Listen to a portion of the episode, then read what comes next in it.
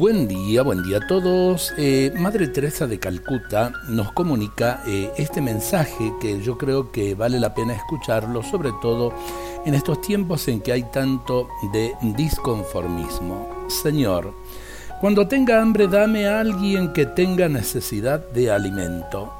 Cuando tenga sed, mándame a alguien que tenga necesidad de bebida. Cuando tenga frío, mándame a alguien para que le dé calor. Cuando tenga un disgusto, ofréceme a alguien para que lo consuele. Cuando mi cruz se vuelva pesada, hazme compartir la cruz de otro.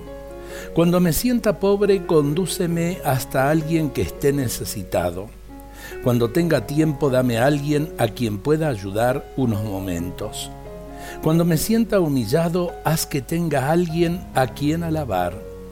Cuando esté desanimado, mándame a alguien a quien dar ánimos. Cuando sienta necesidad de la comprensión de otros, mándame a alguien que necesite de la mía.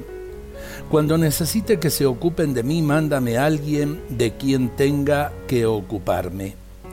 Cuando pienso solo en mí mismo, atrae mi atención sobre otra persona.